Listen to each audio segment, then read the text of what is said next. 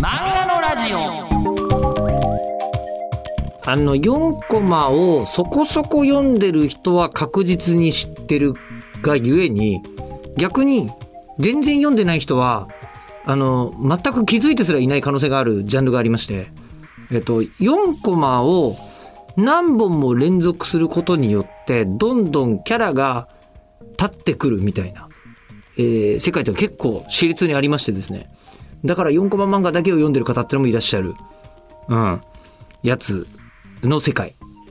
に、えー結構歴史に残る金字塔みたいな作品がありまして。それが今回ゲストに来てもらっている水品孝之先生の「幕張サボテンキャンパス」という作品なんですよ。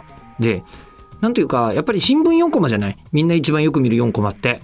で新聞4コマってもう本当にあのあの懐かしいというかベタですごい昔の物語を見てるような気持ちになるものが多かったでしょ？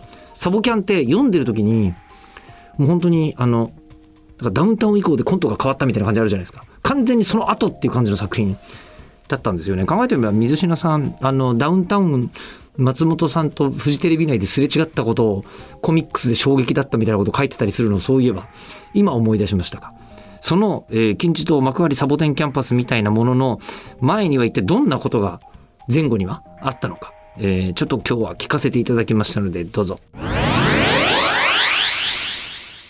もうやっぱり羊は間違いなく野球4コマそうです。ですが、はい。えーでも野球4コマをはい。もうあのこう超えてはい。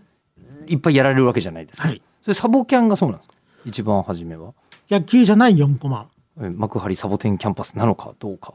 幕張サボテンキャンパスがちゃんとし現存してる中では多分一番古い。あの非野球作品。そうですね。はいはい。でも俺、今思い出したんですけども、漫画、タイムかな？やっぱ、ほ法文社の。はいはい。漫画タイムか、漫画タイムオリジナルだったか、なんかその辺の雑誌で、読み切りみたいなの書いてるんですよね。サボキャンより前に。読み切りっていうのは4コマじゃなく？いや、4コマなんですけどあ4コもマ、4コマ読み切りを、けなんかね、2回か3回ぐらい書いた記憶があるんですよね。なんだっけど、新聞部とかのネタだったかな。ゆ夢の可能性あります。自分が何かの設定を作ったがゆえに、はい。そうなった可能性がい。や、でもね、確かやらせていただいたと思うんですよね。なんか、まあ結局それも全然受けなかったからすぐ、すぐ終わっちゃったと思うんですけども、なんかちょっとやって、で、まあまあまあ、それはそれとして、まあなんとなくこう、歴史の中に消えていき、で、その後、ちょっとしばらくあって始まったのが多分サボキャンはいはいはいですかね。はい。でサボキャンはリアル大学生だった時なのかな？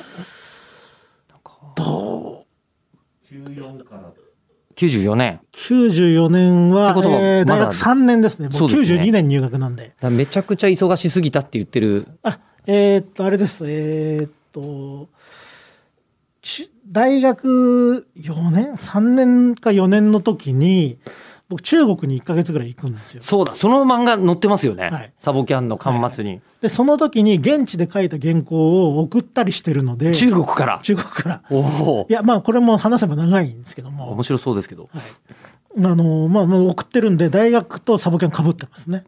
あのーえ中国その話ちょっと普通に面白そうなんですけど中国から書いた原稿を送るって今ならネットありますけど、まあ今ならネットありますけどね。はい。その頃は、はい。多分大事ですよねそうですね。えーっと、2パターンあって、ええ1パターンは、えーっと、普通に書いて、えーっと、郵便局に持ってって国際郵便で送ってくれって言ったら、この原稿は、えー、1枚おちょっとええーっと B4 サイズの原稿ちょっと大きすぎて封筒に入んないから2つに折れって言って折らされたっていうのが一つのエピソード。あのそれは雑誌に掲載された時ははい。大丈夫だったんですか、いや、あの、ゆ郵送代かかってもいいから、え郵便代かかってもいいから、折らないでおくお願いしますっつって、そこは、あの、無理言って送ってもらったんですなんとかなったんですね？なんとかなった。なんとかなった。さすが海外の郵便局。もう一つのパターンが、ええ。ー多分漫画に書いてんじゃないかな。えーっと、現地で書いたんだけど、当時、国際郵便で1週間ぐらいえうん。かかるんで、うんそれだと、印刷の締め切りに間に合わないっていうスケジュールになって、どうしようかなと思った時にちょうど一緒に行っていた仲間が何人かいたんですけどもそのうちの一人が先に帰国することになったんでじゃここれを持ってって、えー、と日本に持ってって竹書房っていう編集部があるからそこにこの封筒ごと届けてっつってお願いしたのがもう一パターンのやつですね。これ今スタートアップ業界でハンドキャリーって言葉で言われるやつですね。ああのいだからあれですよね。新幹線便とかのちょっと国際版みたいな感じですよね。あの 持ち込み手荷物ではい。商品とか持ってかなきゃいけないぐらいうん。締め切りギリギリのことやってる人いっぱいいるんで、ハンドキャリーっていうやつですね。はそれでなんとか乗ってました、うん。無事乗ってましたね。無事乗ってましたという。でも普通の漫画家さんこういうことやっちゃダメです。でその時もこれはやっぱりなんていうんですかねある意味学生さんだし若いからできた。そうですね。ね。あとまあ今ほどそのまあ今だともうネット環境があるからいろいろもうちょっと話がなんかもうなんか分かんなくなっちゃうんですけどもなんかそのうーんおおらかな時代だったんでおおらかな時代。ええ。はい、まあこの時代は本当に雑誌編集の話聞いてると伝説のような話いっぱいありますからね。まあ、まあ漫画家サイドにも編集サイドにもねいろいろうん。ね武勇伝伝説の方武勇伝ありますから。冬伝がある時代に、えーおおらかな大学生生活を過ごしですかね。そうですね。よく許されてたよなそういうのな。ペン入れとかも授業中やってましたからね。逆に言えば出席する術が他になかったっていう。あのうん。今だったらオンライン授業とかになっちゃうんでしょうけど。ああそうですね。今いいな今今いいなって。あの今の学生さんに失礼ですけども。いやいやもううちの娘とか見てるとひでえなって思いますもん、えーもうぐもうずっと一回出席の時だけ「あい」って言った後はずっと横になって寝てますから。ひえ娘さんおいしそうになりました？今高1です。おお、ええ。あの娘娘子。こんなこんな娘が、え大きくなりましたね。ーまあえ絵描いてますけどね。あそうなんですか。全然全然あの。どの道行くのかしら？いやそれはあの漫画を描けるような才能は感じないですけどいねやでも絵じゃないですからね漫画ってね。絵じゃない、はい、あーあーまあ。絵で絵でもあるしえそのううまい絵みたいな感じとはまた違ったりしますからね。まあでもとりあえずサボテンキャンパスキャンパスの時ははい。おおらかな生活を送りつつ多分群像劇スタイルの4コマはうん。こんなに綺麗にスタイリッシュに成立していた作品はおそらく多分なくてですね。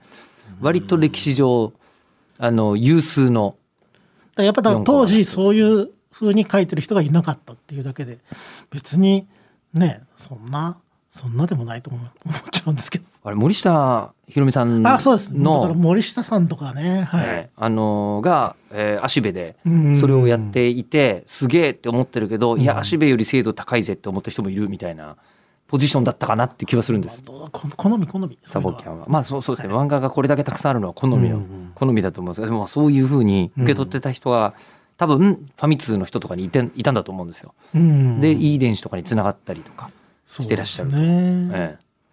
いいですね。よくやってたな。ええーいい電子が最長の連載ですか？ああどうだろう。単行本いくつ？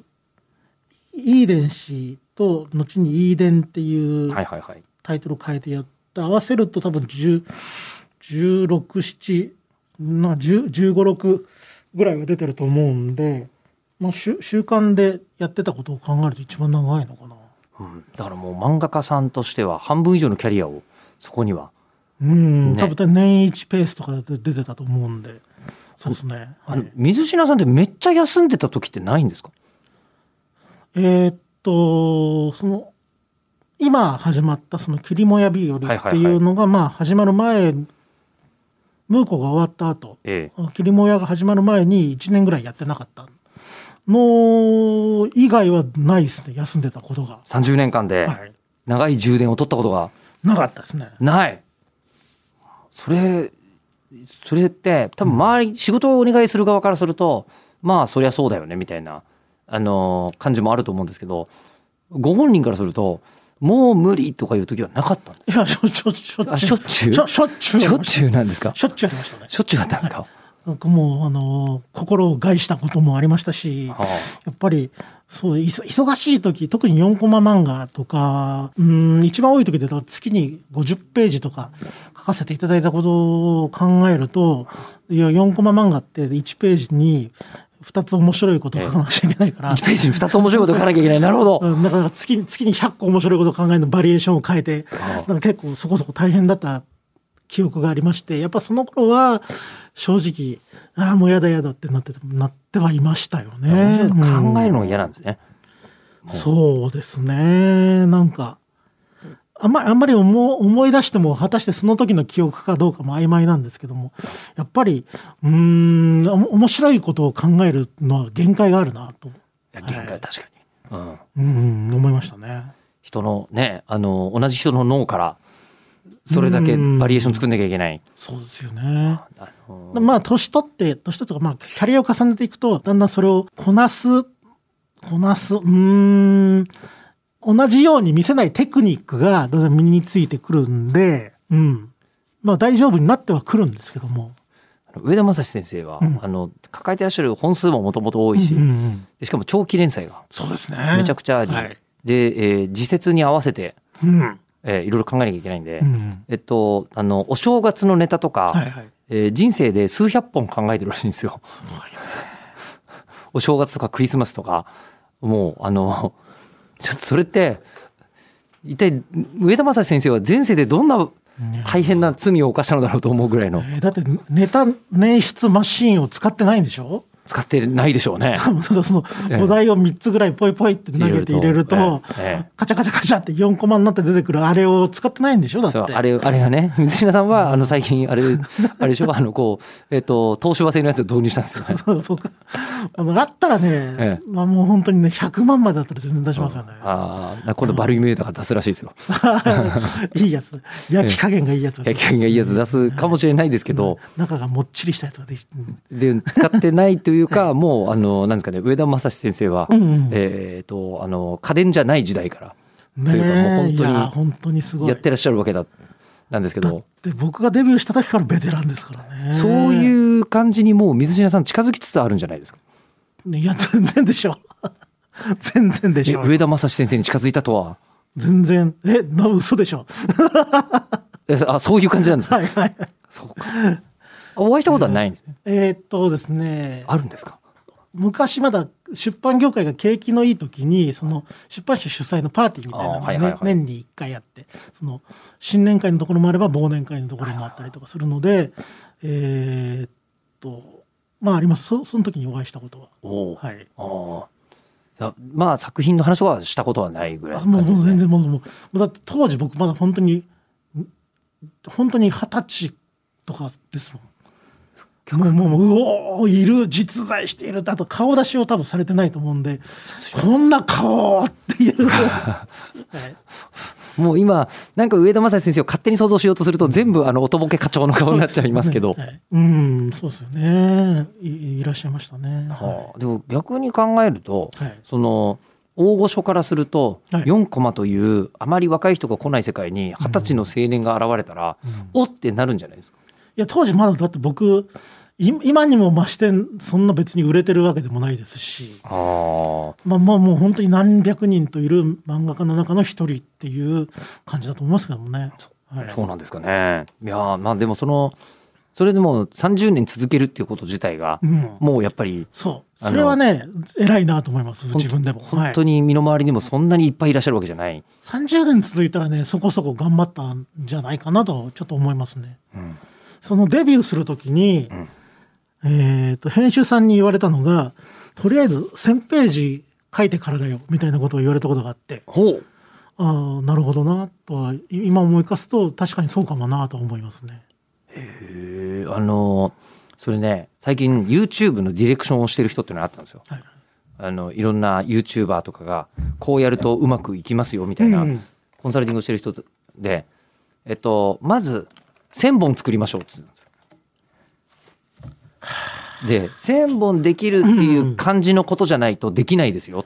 YouTuber って言われて、あなるほどね。って言いう。う言うのは楽なんですよ。いうのは言う側はね。ね。あの見見てでもそうだよっていうん。う冷静なコンサルティングでコーチングだから間違ってはいないけど、まあ、編集さんもそうでしょうしだから1,000ページ書くとうん言われてつまりは1,000ページのことは4コマ漫画としては2,000本ですよね。そうですね。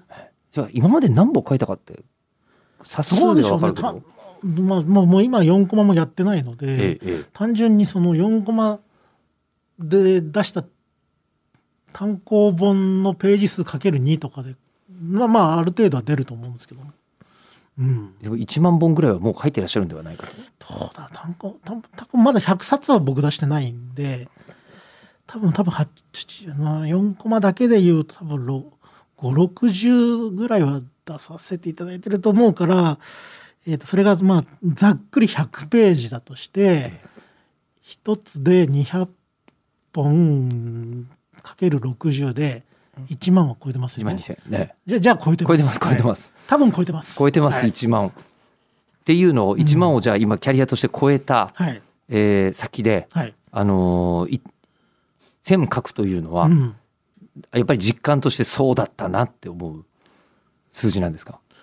うん、だからやっぱりそのさっきちょっと口がよどんでしまったんですけどもそのこなすやり方みたいなのを覚えるのが多分それぐらいなんじゃないかなという気はしますね。あーあーそこまでは思い返すと。あのはい本当に、なんていうんですかねまあアナウンサーもそんな感じではありますけど、うん。芸事ってそんな感じだろうなと。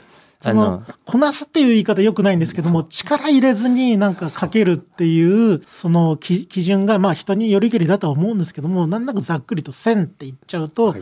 まあ、通りがいいんだろうなっていう感じはしますね。感覚的にそれぐらいですよね、うん。うん。あの1,000人ぐらいゲストを迎えるとそれまではもう一人についてもうなんかあの雑誌の特集記事組めるんじゃないかぐらい調べないとイうん。ンタビューできないんですよ。初め。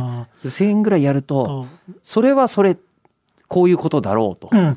いう概算プラスツボを抑えればいいんだなみたいのが。やっぱそういうその経験でな,、んとかあの今まで埋められなかったところを埋められるようになっていくななっていうのがことなんでしょうね。っそこが1,000ぐらいのていう。感じは分かります。うんでそうやって考えてみると生涯漫画家であり続けた人ってうん結局その先に来た人は大体きそんな感じじゃないですか。うん？線より先に行った方以降は体の問題とかそういうのは皆様終わりだと思うんですけどあーまあそうですねあの線まそういうのを積み上げるぐらいまで、うんえープロの世界でやってきた方はうん多分みんな生涯プロでいらっしゃるんじゃないかっていう。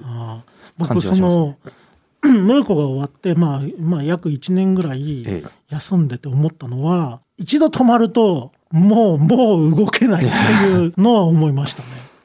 おなんか順番としては後でそこに戻ってきそうな気はしますけど、はいえこの1年、まあ、この1年というかちょっと前までですけどねうん霧もやが、えっと、去年の半ばぐらいですか？始まったのは。7月ぐらいですかね。ですよね。はいでじゃあそれまでの間の1年っていうのはうんどうしてたんですか、いや普通にネネームとか出してましたよ。まあ、まあ普通にあのや休んではいて、まあ、そのし休むっつうのもあれなんですけども発表を休んでいただけであの締め切りのない生活を送っていましたっていう感じですかね。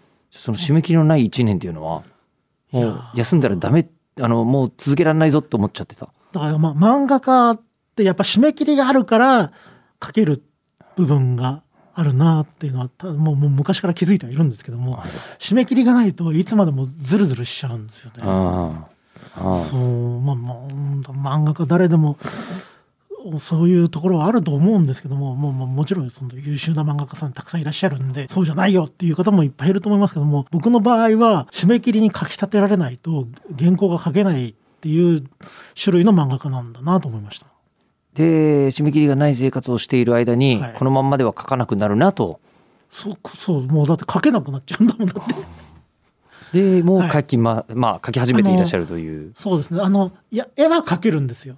あの絵は描ける似顔絵とか。はあはあはあそういうそのなんか一コマぐらいの面白い絵とかは描けるんですけども、そのストーリーを考えたりとか、まあ、オチをここでつけようみたいなのの筋肉がすごい衰えちゃうなっていうのは思いました。締め切りがそれを。そうですね。締め切りがそのなんですかその抵抗となりはいはいはい。体を鍛えてくれてたんだなっていうのは思いますね。うん。うん、じゃあちょっとここの話には後ほど戻ってくると思うんですけど、もう一回順に戻ると、はいはい。まだですね、えー一応こう4コマはい。を野球で始められてで4コマあーストーリーというか、うんうん。4コマで世界があるやつはい。お書きになって、うん。えでその後こうエッセイで、うん。えーいい電子とか妄想トリビュートとか、はいはい。こうお書きになり始めてうんっていう状態から、はい。えーある時あのーストーリーもある、うん。というかストーリー漫画家になられるん。という言い方もおかしいんですかね。えどこからなんですか？ムーコ？じゃない。ムーいやムーコじゃないですか。ムーコで初めて4コマという形には必ずしもとらわれていない。そうですね。だから、その、ありますよ。あのなんかそのまあいい電子とかもまあその2ページのショートストーリーだっつっちゃえばまあそうなんですけども、そうですね。そのフィクションで、うんまあ、まあストーリーっていうものを書いたのは、まあ、ムーコが初めてだと思うんですよね多分ねはいそのムーコ始める時は、はいあのーなんか確か同人誌というか、ああそうですね。ね、はい。っていうお話を、そのうんた多分震災の時にその寄付する用のおお金をみんなで集めようって言ってそれでなんか一冊出したんですよね。ぼ僕じゃないです。僕は主催じゃないですけども。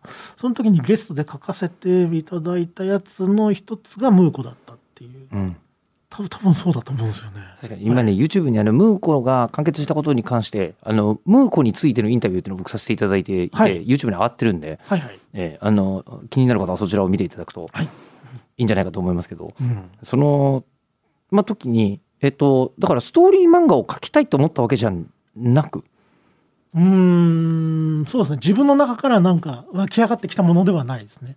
そうそういうい依頼が来たからやるみたいな感じの方がやっぱり自分を動かす原動力なんじゃないですかね。